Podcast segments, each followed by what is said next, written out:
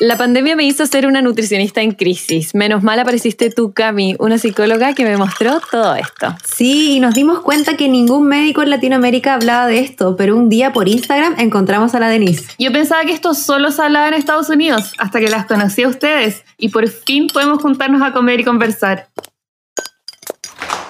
Em, ¿De qué tienen hambre? Hola a todas, bienvenidas a este nuevo capítulo de Mujeres Comiendo. Hoy tenemos una invitada extraordinaria, bacán, muy solicitada por todas ustedes porque vamos a hablar un tema que em, es necesario para todas las mujeres y es algo que ustedes nos pidieron muchísimo. Y por eso tenemos hoy a Loreto Vargas, ginecóloga obstetra feminista con enfoque de género y que pertenece a Ginecólogas Chile. Bienvenida, Lore. Hola, muchas gracias por la invitación eh, feliz de, estas instancias donde podemos conversar y en cierta manera podemos ir derribando mitos y ayudar a las mujeres a que se empoderen. Esto. Me encanta, me encanta el discurso de la Lore. Este capítulo va a estar muy power. Lo máximo. Lore, em, bueno, primero que todo agradecerte obviamente por estar acá, demasiado contentas de que nos esté acompañando. Vamos a hablar un tema que sin lugar a dudas ha sido muy, muy, muy pedido por nuestra auditora. Em, y es Básicamente lo que vamos a hablar hoy tiene que ver con todo el estigma de peso que existe en la consulta ginecológica, especialmente en todo lo que tiene que ver con embarazo, qué tan real es que em, uno tiene que bajar de peso o no para quedar embarazada, los problemas de infertilidad y tantas cosas que se achacan también en relación a, esto del peso. Eh, pero primero que todo, preguntarte a ti, como tú como ginecóloga has visto este estigma por peso en la consulta en tus pacientes, ¿cómo, cómo es para ti trabajar también en esto? Es terrible porque mm, eh, siento yo que se maltrata mucho a las mujeres con este tema, que muchas veces se habla del peso eh, por sobre toda otra cosa, o sea, como que una mujer gestante entra a la consulta y la mayoría del tiempo que se habla, se habla en torno al peso, de que no puede subir, de cuánto subiste, en vez de ver si está bien, si se siente bien, cómo está su salud mental, si tiene algún problema. Entonces, siento que se ha perdido el foco, que se centraliza la atención y el control del embarazo en torno al peso y no en el bienestar de la mujer. Y que muchas veces las mujeres entran a la consulta con miedo, asustadas porque las van a retar o porque van a recibir algún comentario inadecuado. Entonces, creo que se ha perdido el foco de una manera brutal. Yo tengo una pregunta respecto a esto porque me llama la atención. O sea, finalmente las únicas que pueden estar embarazadas son las mujeres, en el fondo. O sea, somos las únicas que sufrimos eh, en, esta, en esta consulta de este mm, maltrato, como tú decías. Pero, ¿qué es lo que ha llevado eh, a que de que ya no esté el foco en el bienestar de la mujer o del bebé en el fondo y pase a estar solamente centrado en el peso de la mujer? Como, ¿qué, qué llevó a esto en el fondo? Yo creo que eso ha sido muchas veces así. O sea, como que esto no es que haya cambiado, sino que esto siempre ha sido así y que las mujeres se están revelando en contra de eso. Que se normalizó, ¿cachai? Que siempre fuera tu peso, estás gorda, ¿cuánto subiste? No puedes subir tanto. Y que, en cierta manera, las mujeres se cansaron de escuchar eso se dieron cuenta de que ese relato estaba obsoleto, que es muy distinto la prevención a empezar ya desde estás gorda, te va a pasar algo, tu bebé va a tener problemas, asumir cosas y, pasarse la consulta dándole un speech del peso sin darle medidas, sin eh, sugerirle que haga ejercicio, sin sugerirle que se sienta bien. Yo creo que de verdad es demasiado importante, más que hablar del peso, hablar del bienestar total de la mujer. Totalmente, y de conductas, como bien nos cuenta mm, la Loreto, porque al final las conductas saludables son saludables para todos los cuerpos, da lo mismo cuánto peso. La actividad física es saludable en todo tipo de cuerpo, excepto que esté contraindicada médicamente, que son muy pocos los casos, pero mm, enfocarnos en conductas en vez de peso. Mm. Y, un poco, chiquillas, también como, disculpen, el, el, hábito. en generar hábitos sanos y, y también dejar de ver a la embarazada como una enferma porque ahí hay un problema heavy, que la embarazada es como que estuviera enferma y cuando va a tener la guagua se mejora y nunca, nunca estuvo enferma, entonces se patologizan mucho los procesos normales fisiológicos de la mujer. Qué vi eso de estar como enferma, porque también es como que nace la guagua y ya nadie te pesca, no importa cómo quedaste, como te mejoraste y ya está todo bien y hay muchas personas que quedan muy mal, o sea, aparte del purperio, una etapa que también es compleja, todos los cambios que conllevan y, pierde el foco de atención porque realmente pasa a ser un recipiente creador de vida súper idealizado em, y, perdemos también el daño que se va haciendo a lo largo de este tiempo, tal y como tú dices, eh, donde solo el bebé está puesto ahí, porque mucho estrés también que te estén ligando desde un inicio con este control absoluto eh, en relación al peso y nadie piensa en el estrés y en lo mal, em, en, lo mal que pueda ser el, solo hecho de estar supuestamente previniéndote de algo que podría ser muy malo sin siquiera saber efectivamente si es que es algo así. O sea, obviamente entendemos que puede haber una diabetes gestacional, entendemos que puede haber un montón de cosas, pero eso le pasa a personas en cuerpo grande o en cuerpo delgado. Eh, hay mujeres que en verdad son súper delgada y que sufren igual de dolores de espalda que, y las personas que son de cuerpo más grande no sufren de los dolores de espalda. Em, yo ahora que estoy embarazada siento que es un, es un periodo en el que uno no sabe nada. en verdad no sabes nada de antes, no sabes absolutamente nada de todo el proceso. Em, creo que es por lejos el más frustrante. Nosotros le preguntamos a nuestro público también si se sintieron discriminadas por algún profesional de la salud durante el embarazo y el 63% de las personas dijo que sí, o sea, sí o sí. Incluso cuando les preguntamos si es que eh, el peso fue un tema estresante, 62% dijo que sí y 26% dijo que algo. O sea, casi al 80% se lo nombraron. O sea, sí o sí. No es que jamás deje de ser tema, tal y como tú dices. El calendario, como este registro de embarazo, siempre viene con la pesa, muy frustrante también. Em, muchas clínicas o hospitales lo hacen por sistema, pero es un tema que está prioritario todo el tiempo. Yo quería agregar que no es solo que se lo nombraron, sino que lo definieron como estresante. Más del 80% lo consideró algo estresante, no solo nombrado. Es, es, terrible, chiquilla. Yo recuerdo una gestante que recibí que tenía una depresión severa, importante, y que en los controles que tenía con el tratante eh, lo único que se hablaba era del peso. Y eso lo único que lograba era que ella saliera llorando, angustiada de la consulta, y subiera cada vez más. Y, cuando conversamos fue como, ok, esto ya está, eh, eh, esto de, lo que estés pensando en este minuto es, pero ahora tenemos que hacernos cargo de tu salud mental, que es muchísimo más importante, tu bienestar. La vio la psicóloga, solucionó muchos de sus temas y se empezó a sentir muy bien y muy cómoda. Y yo nunca más la pesé. Bueno, y uniendo también esto con lo que dijiste al principio, Lore, no nos, o sea, nos centramos solamente en el peso, no nos centramos en la persona, ¿sí? Em, como por ejemplo en tratar una resistencia a la insulina, tratar la diabetes, pero eh, y entregando, eh, no sé, una forma de tratamiento que no se puede llevar a cabo, que es muy difícil o que nos cuesta, eh, que, que es un problema también para la persona y en realidad se nos olvida que puede estar pasando por una depresión, que puede estar en, un periodo de salud mental muy difícil o, que no puede tener acceso a esos alimentos o a ese tratamiento que yo le estoy dejando. Finalmente es como solamente me enfoco en que tú, por ejemplo, resistencia a la insulina se pase o mejore en este momento o que bajes de peso. Eso es lo único que me importa.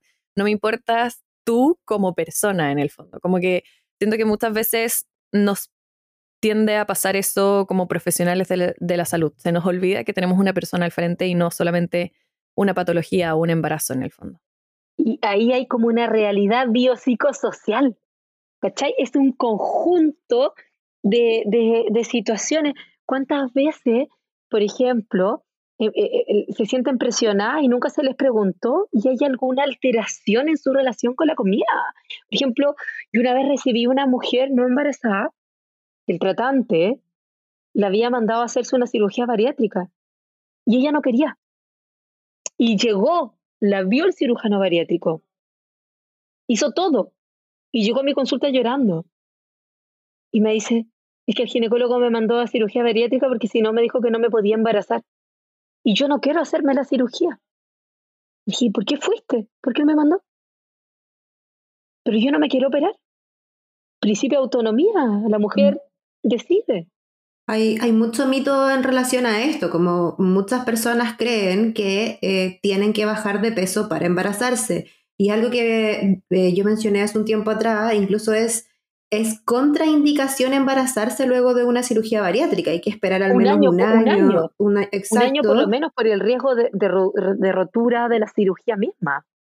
Exacto, y muchas personas, incluso en, en estas respuestas que fuimos recolectando, eh, eh, una de nuestras auditoras nos decía que su pareja le decía que quería que tuvieran bebé pronto, pero que le pedía que bajara de peso antes. Entonces ella sentía que no lo iba a hacer nunca, porque mientras más dieta hacía, más iba subiendo de peso. Entonces, Obvio. ¿qué tan real, Lore, es que en verdad hay que bajar de peso sí o sí para que tú puedas quedar embarazada? Eso, eso es, es bastante relativo, porque, por ejemplo, hay pacientes con mucho sobrepeso que no tienen ninguna dificultad para embarazarse.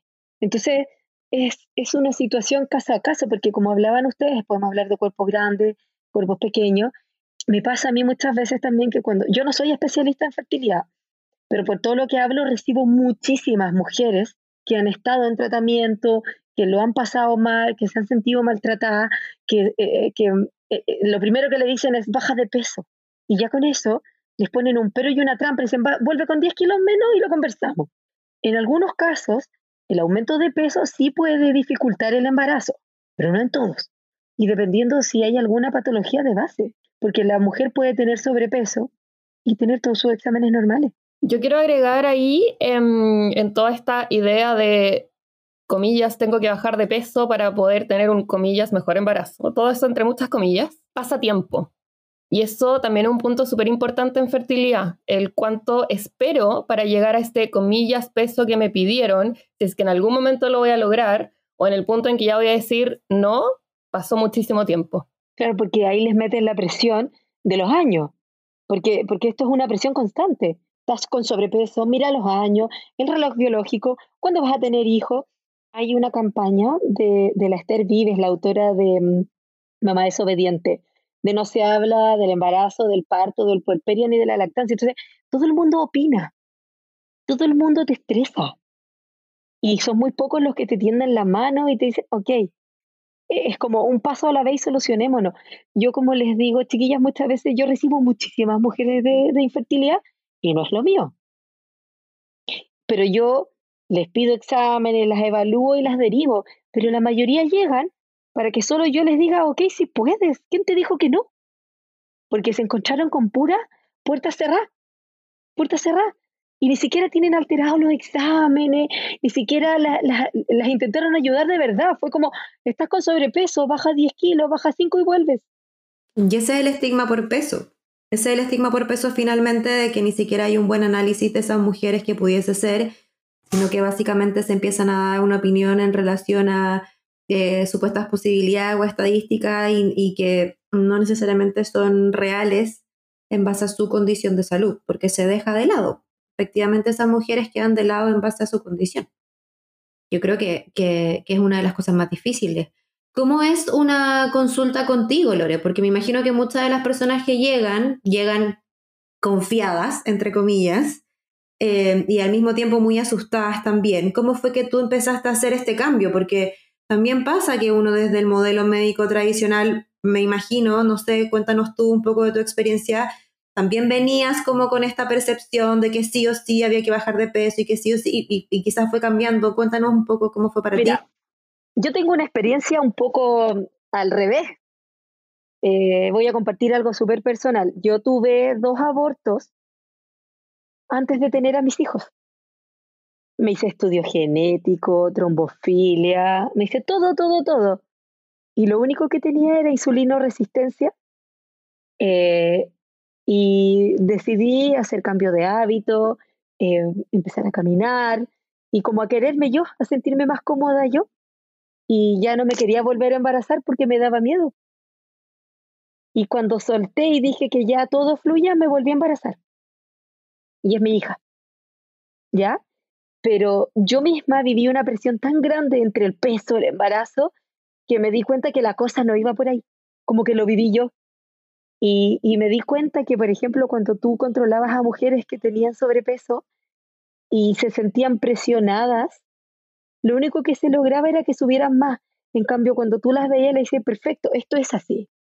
Ya estamos en esta. Busquemos la manera de que tú te sientas bien. Y había un estímulo positivo, las mujeres lo pasaban bien. Y el peso dejaba de ser un problema.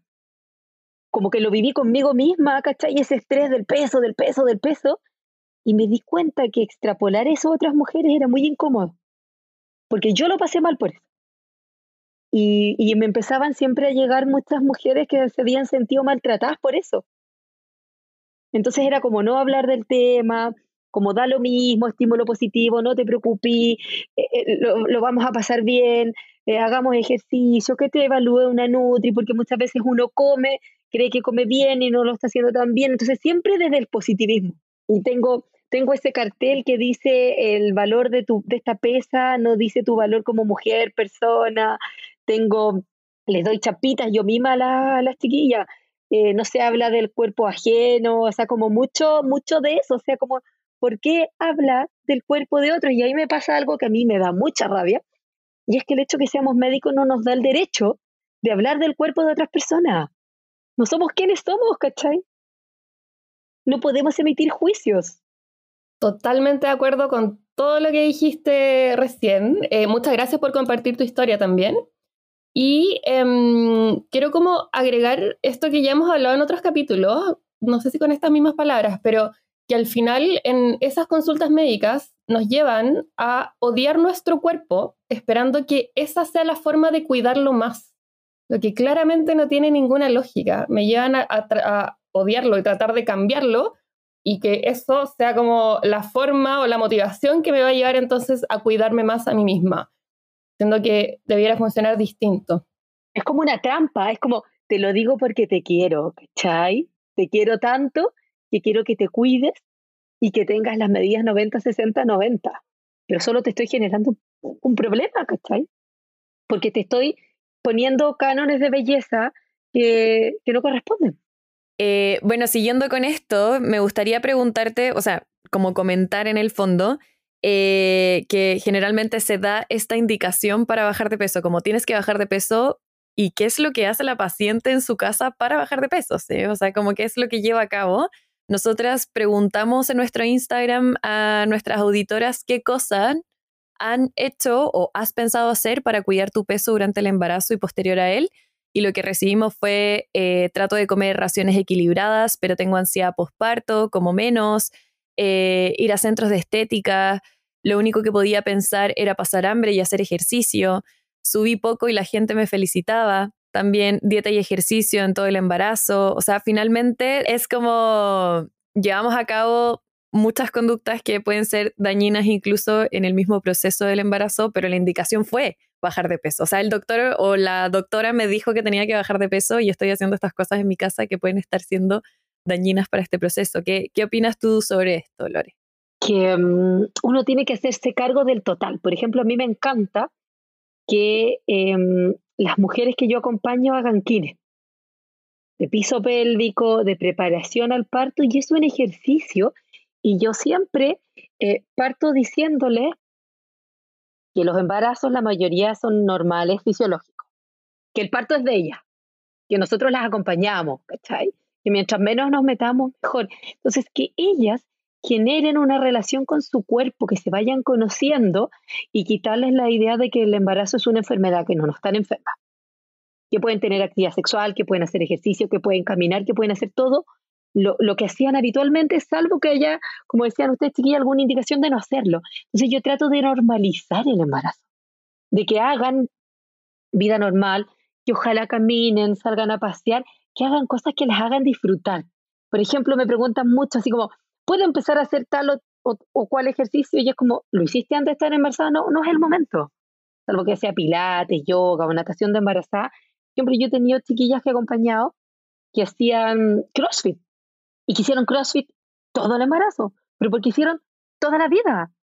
y nunca les complicó que escalaban y escalaban hasta las 25 semanas y era como, me decían, ¿qué hago? Tu cuerpo te va a decir cuándo no más. Recordar, por ejemplo, que el gasto cardíaco y todo eso, eh, por ejemplo, una embarazada en plano puede caminar mucho lento, pero subir escalera pronto empieza a cansarse. Entonces hay cierto tipo de actividades que el cuerpo te va a decir no podís, ¿cachai? ¿Cierto, Cami?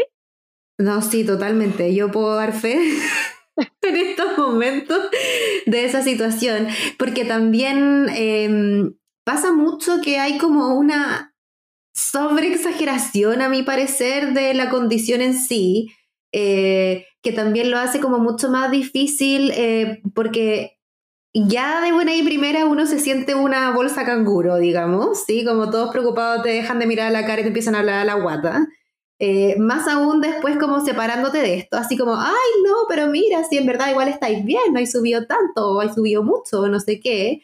Y además también hay como una, no sé, pues como de no dejarte recoger ni los platos, ¿cachai? Y es como, oye, ¿ya hasta cuándo? ¿cachai? Como, en verdad, ¿hasta cuándo esta situación va, va a llegar como a ese límite? Y sí, uno, uno también va sintiendo que está más cansado y todo, pero también hay un proceso personal de la persona en el cual nosotros queremos como sentir que la vida va a cambiar de todas maneras, pero no deja de ser tu vida, ¿cachai? Que es un poco la exigencia que se ha puesto cuando, cuando yo pienso en aquellas personas que están eh, muy preocupadas respecto al peso y después te dicen, oye, pero vive tu embarazo tranquila, o sea, ¿qué estáis hablando, cachai? Si me estáis poniendo una, una preocupación adicional. Hay muchas personas que incluso están como súper comillas, como bien, como en este peso como adecuado, pero aún así se sienten muy estresadas por el tema del cuerpo y pasa a ser un factor estresante que las separa del proceso en sí, de todo lo que habláis tú, como de esta conexión con el cuerpo. Entonces, finalmente ni siquiera pasa a ser un, un, lugar de salud, por así decirlo, sino que pasa a ser netamente, y aquí me voy a tirar con todo porque sé que la Lore se le van a parar los pelos y va a querer hablar de la vida, pero es netamente como un control social en base a la mujer de lo que debería hacer en ese proceso. Yo quiero volver rápidamente al tema anterior para que después sigamos con este, pero de la misma línea de lo que comentó la Lore sobre el ejercicio, con la alimentación pasa algo similar. El embarazo no debiera ser el momento en el que uno cambia drásticamente su alimentación y las dietas están contraindicadas en embarazo. Ese no es el momento para hacer nada drástico en ese tema. Ahora sí podemos volver al, a este tema que también es muy bueno. Y efectivamente, esto del control del cuerpo tiene que ver con lo que les comentaba, chiquillas, no se ve, pero de ese libro que estaba leyendo, Bellas para Morir, estereotipos de género y violencia estética contra la mujer, cómo nos quieren que seamos, lo que nos quieren vender, ¿cachai? A mí nunca, nunca se me olvida la princesa, no sé, de Windsor, la, la que está casada con el que va a ser rey de Inglaterra, la Middleton, Kate Middleton, que a las horas después de París salió vestida así de alta costura, con tacos, con la guagua, y como que no había pasado nada. ¿De qué estamos hablando? Si el puerperio es de claro oscuro, estoy para la cagada, con cuida te podéis bañar, te podéis meter al baño, no sé. Entonces, los estereotipos que nos venden nos generan una falsa necesidad y generan mucha angustia. Porque esa puerpera que con cuea puede bañarse y vestirse, ve eso y aspira a algo que no puede tener. Y eso también saben dónde influye muchísimo y que eso sí es algo que no se habla, en la sexualidad. La autoimagen y la autopercepción del cuerpo. Me dicen tanto que mi cuerpo no es el que corresponde, que mi cuerpo no es el del estereotipo, que aprendo a odiarlo y dejo de quererlo y dejo de disfrutarlo. Ahora si pensamos en el estereotipo antiguo de embarazo, eran mujeres que en verdad comían a destajo también. ¿sí? Como que si yo pienso eh, en cómo era anteriormente, y hubo un momento en la historia en donde eso se reprimió por completo también. El hecho de, del disfrute de ese momento, el hecho del... ¿Qué pasó ahí? En verdad, ¿qué pasó? Porque antes el embarazo era un momento de disfrute, ¿cachai? Como del, del permitirse, Em, que también obviamente entendemos que quizás había un lugar en donde estaba poco conectada con tu señales interna, etcétera, de la represión y todo, pero ese era el modelo de un embarazo sano también, que hoy en día es absolutamente lo contrario, mientras más restringido, peor, o sea, mejor. Y, y, cambiaron también los, los cuerpos, ¿cachai? Porque antes no sé, por el cuerpo de una Marilyn Monroe, de una Sofía Loren, con curvas, con espacio, con caderas, ¿cachai? Ese era el cuerpo de la mujer, no el cuerpo de la modelo de los 60 a los 80, que, que rayaban en el índice de masa corporal menor a 17, ¿cachai? Entonces, cambiaron los estereotipos, efectivamente, cambiaron drásticamente los estereotipos. Brutales, po.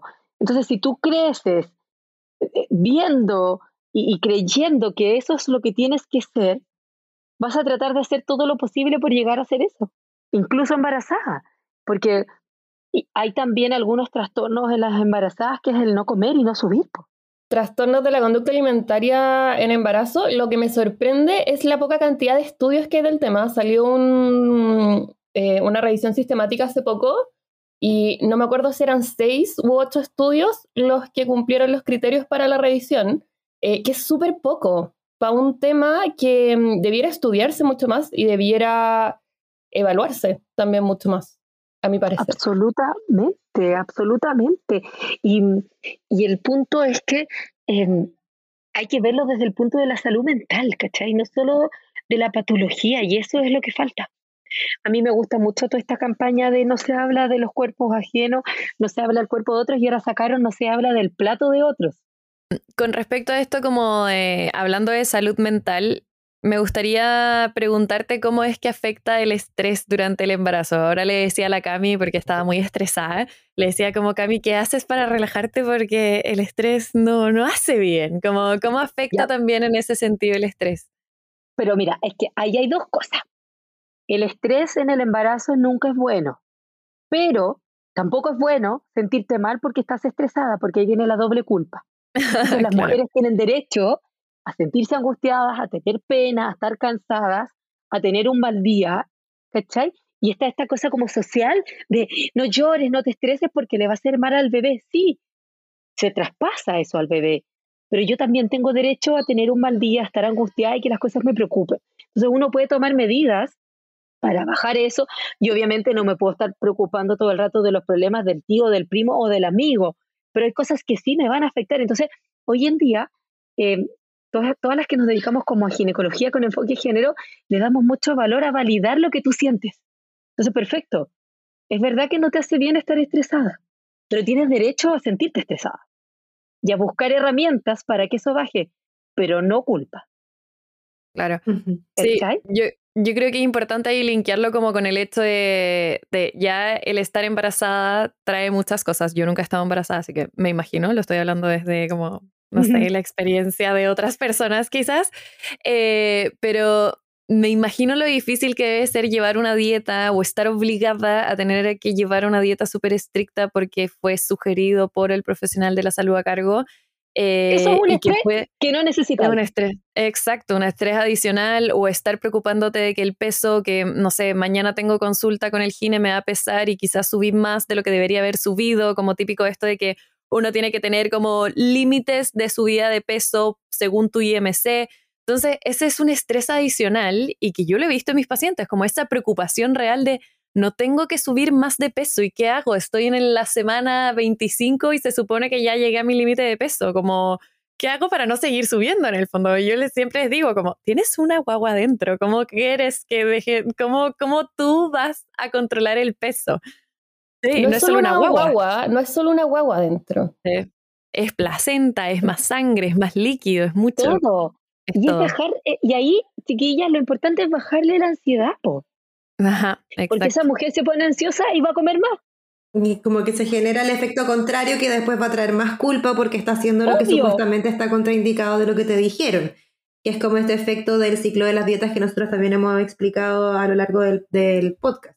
Es como la Bridget Jones comiendo el pote de helado en calzones llorando porque se siente gorda en la tele, pero se está comiendo el pote de helado. Entonces, Estereotipo total. Exacto. tipo total. Totalmente. No, y además que, bueno, el estrés, yo siempre digo, el estrés no se va volando por los aires, sino que se manifiesta también de manera fisiológica, aumenta los niveles de cortisol, el cortisol también tiene sus como sus consecuencias a nivel orgánica, o sea, como el metabolismo, puede aumentar la insulina también, entonces al final eh, no es solamente la sensación de estrés, sino que también tiene sus consecuencias y creo que eso también es necesario y el bienestar, Yo, yo siempre, cuando llegan muy preocupadas por el peso, yo les digo, preocúpate de sentirte bien. ¿Qué cosas te gustan? ¿Qué disfrutas haciendo? Algo que te haga sentir cómoda, que te, que te, haga liberar endorfinas, que te haga sentir placer, que te haga sentir cómoda, ¿cachai? Y sácate esa culpa del miedo que voy a ir al control y me van a retar. Igual es como, como que se retroalimenta al final, porque mm, a mí me llegan muchos mensajes de esto por Instagram.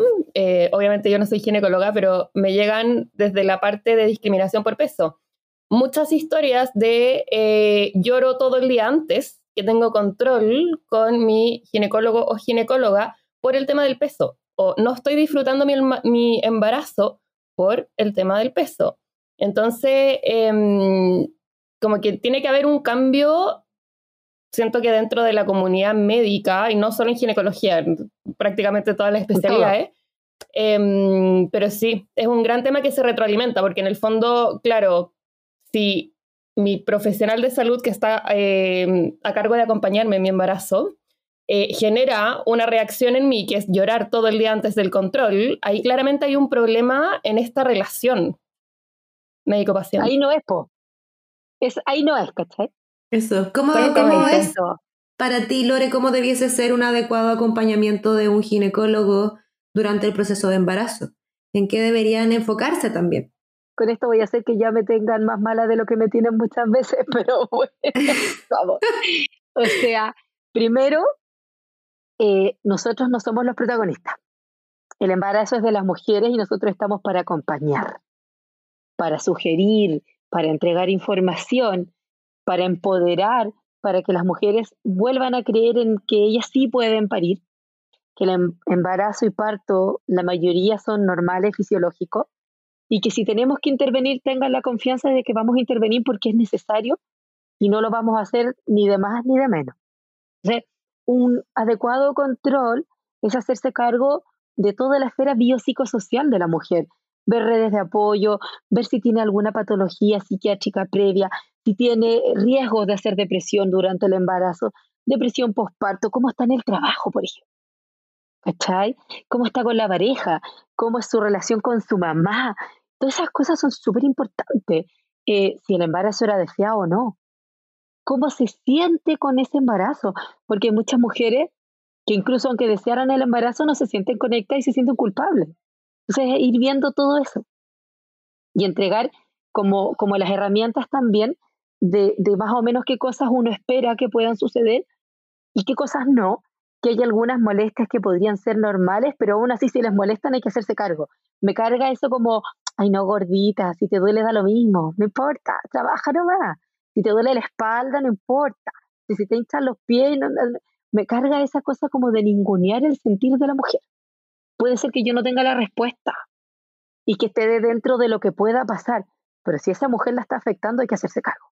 Claro, el sostenimiento de esta figura de supermujer también, como que tiene que postergarse desde un inicio y poder tolerar y sobrellevar toda la situación que ya de por sí es compleja, ya desde el punto de vista hormonal de lo que está ocurriendo, como también de lo que va a conllevar de ahí para adelante en la vida, porque obviamente es algo distinto y que socialmente se exige también que sea así.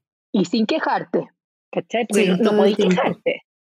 Mm, sí. Completamente invisibilizada, como el libro Mujer Invisible, efectivamente. Sí, y lo, y lo otro que les quería sumar, que en mi caso, eh, la matrona es muy importante también porque las pacientes, las gestantes tienen un control precoz con la matrona, entonces se genera un vínculo, se genera un apoyo.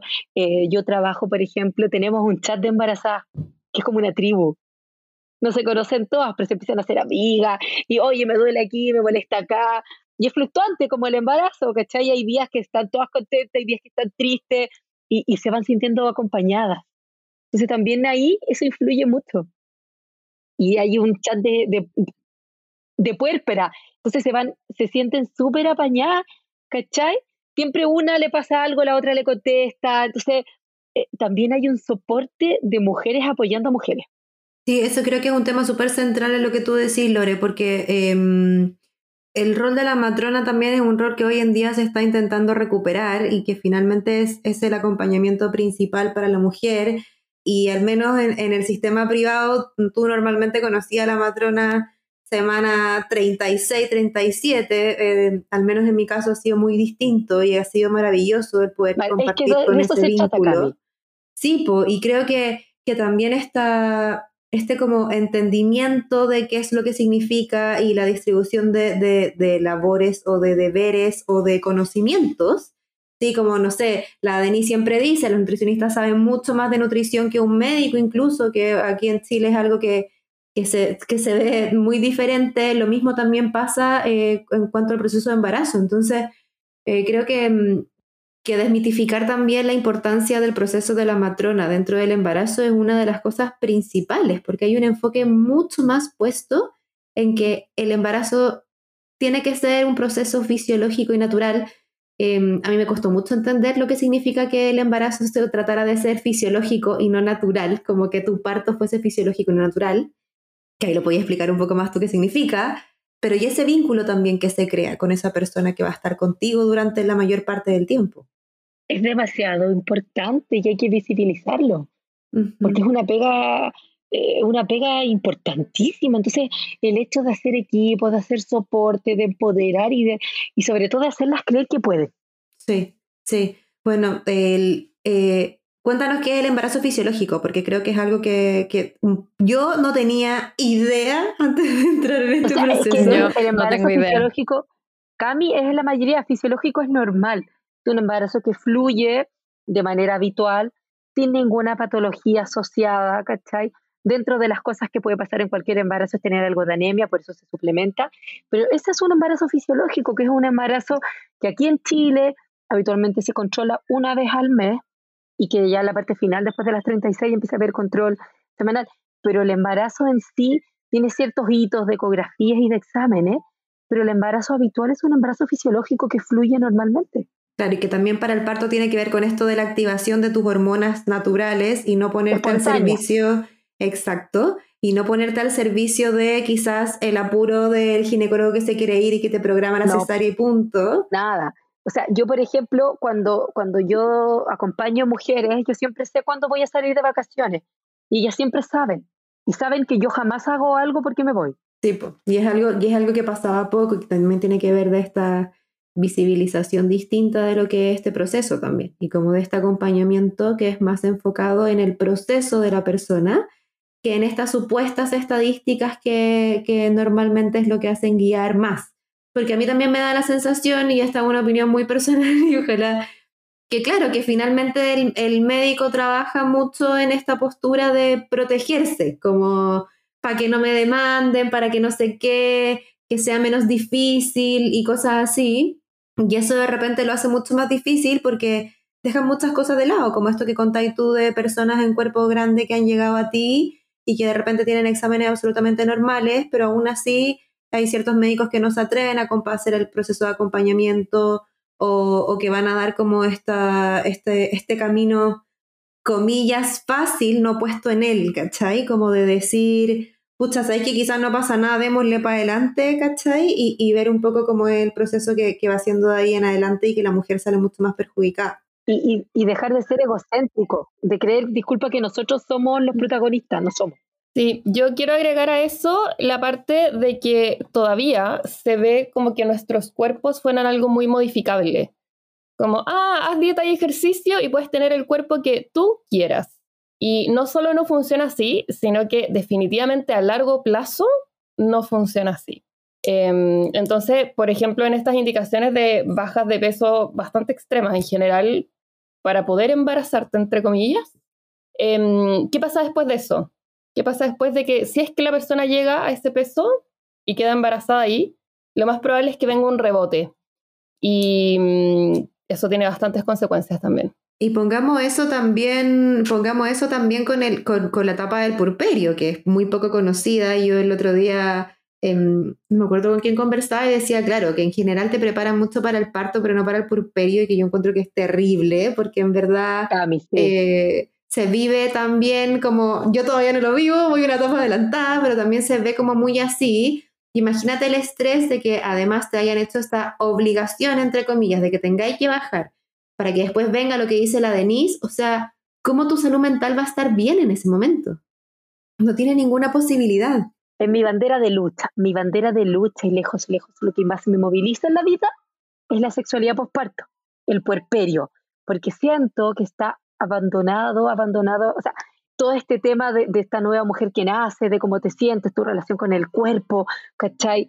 O sea, mil cosas, un, bebé que es responsabilidad tuya, que dentro de los mamíferos somos los que, de cierta manera, las crías dependen más de la madre, tú misma que no, no sabes cómo te sientes, te sientes bien, te sientes mal, y, más encima le sumamos el tema de la sexualidad.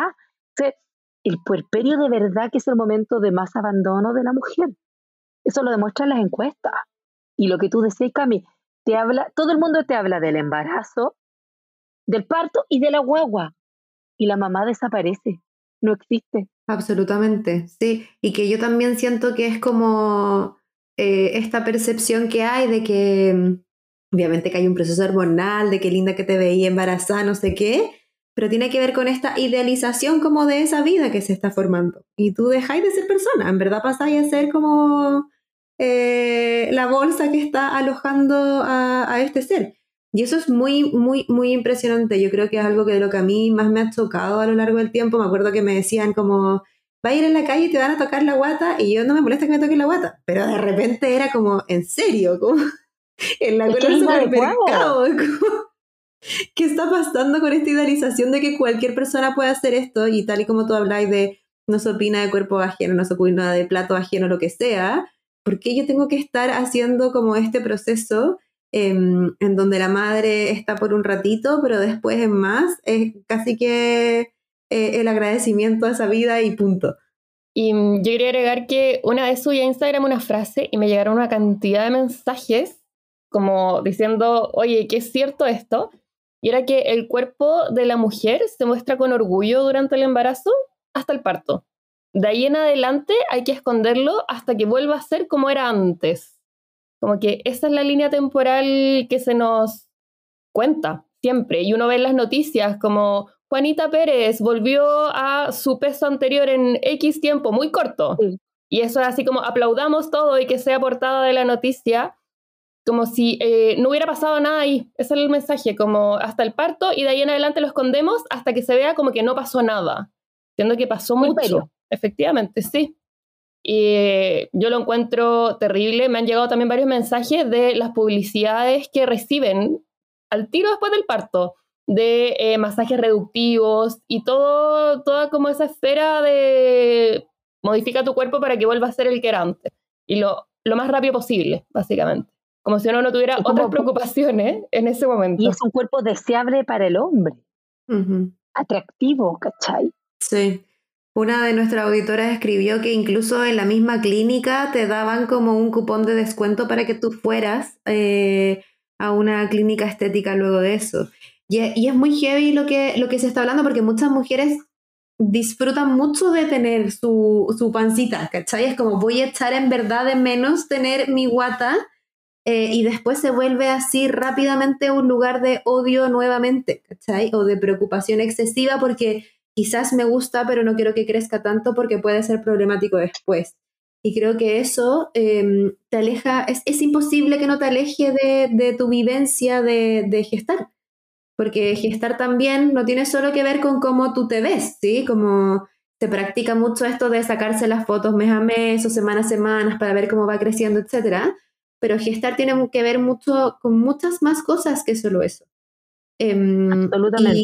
Y, el proceso de estar preocupada todo el tiempo eh, en cómo tú te ves, alejado de solo lo que significa tu imagen corporal, como lo hemos hablado anteriormente, incluso en esta temporada, em, no te permite poder tener una gestación adecuada para ti, para tu proceso de adaptación, para lo que se viene para después, etc.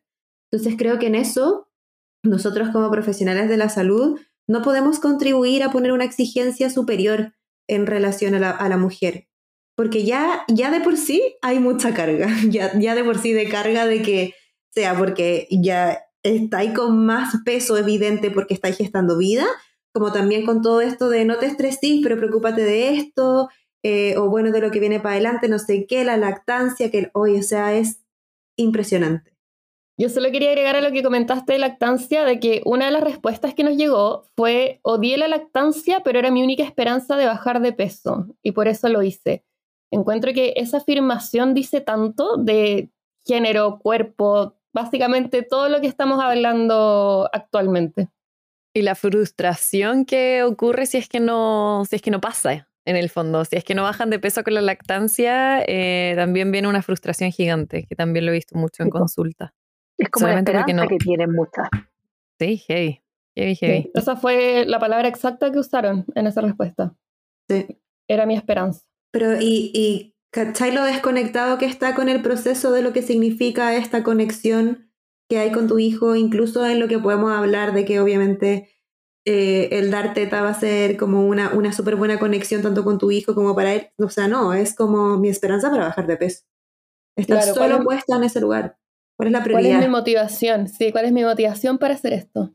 Exacto. Sí, entonces creo que, que mm, sostener este estigma por peso solo va a hacer que estemos mucho más alejados del proceso mismo de maternar. Creo que eso es eh, uno de los mensajes principales que también queremos llevar. ¿Qué, ¿Qué tendría que significar este proceso de maternar? Fuera y alejado de todo lo que tenga que ver con cómo tú te vas a ver o para quién te tienes que ver de cierta manera, con qué estereotipo tienes que calzar ahora, porque sabemos que esto cambió. Bienestar, sentirte cómoda. Y que donde nosotros tenemos que contribuir sí o sí. No puede ser que tu ginecólogo o ginecóloga que va a estar acompañándote a lo largo de este proceso sea quien vaya a ser uno de los principales generadores de estrés para esto mismo. Porque a mí ahora me ha llegado una, una infinidad de preguntas de Em, me encanta mi gine porque es demasiado de parto respetado, pero no sé cómo, por favor, pedirle que no me pese más. Esa pregunta yo creo que desde que nuestras auditoras saben que yo estoy embarazada me ha llegado infinitas veces. Y de verdad es como decir, obviamente aquí estamos entorpeciendo el proceso importante de lo que es tener una buena conexión. Porque hay un lugar oculto también y que quizás puede ser por una exigencia no cuestionada, ¿cachai? Como tú decías y también Lore, de que tiene que ser un algo activo. Para ti es un ejercicio activo de no pesar a tus pacientes, ¿cachai? Y porque el cambio también va a venir así, si uno también lo tiene automatizado y muchas veces probablemente nos vamos a escuchar diciendo cosas y decimos como por qué atendía a esa persona de esa manera. Y eso está bien, es parte del proceso de crecimiento que todos vamos haciendo, pero el compromiso tiene que estar. Y de construirse, de construirse y desaprender.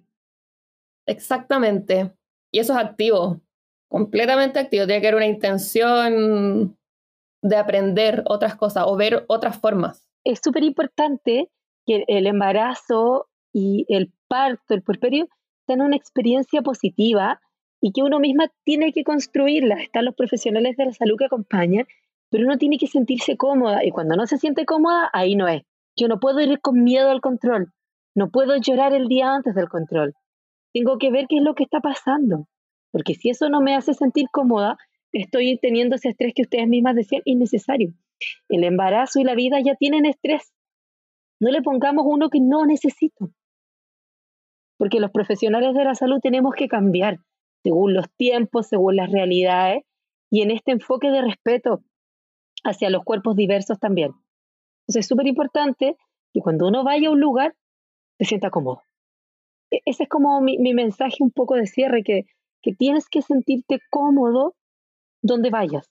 Exactamente, nos mandaron un comentario que hablaba de un pensamiento recurrente de que una mujer en cuerpo más grande prácticamente no se merece la maternidad, como si mi cuerpo definiera cuánto lo merezco. Y eso yo creo que uno de los grandes puntos que tenemos que poner en duda me merezco un embarazo en cualquier cuerpo, porque mi cuerpo no determina ese punto. Y segundo, me merezco un trato digno en cualquier cuerpo.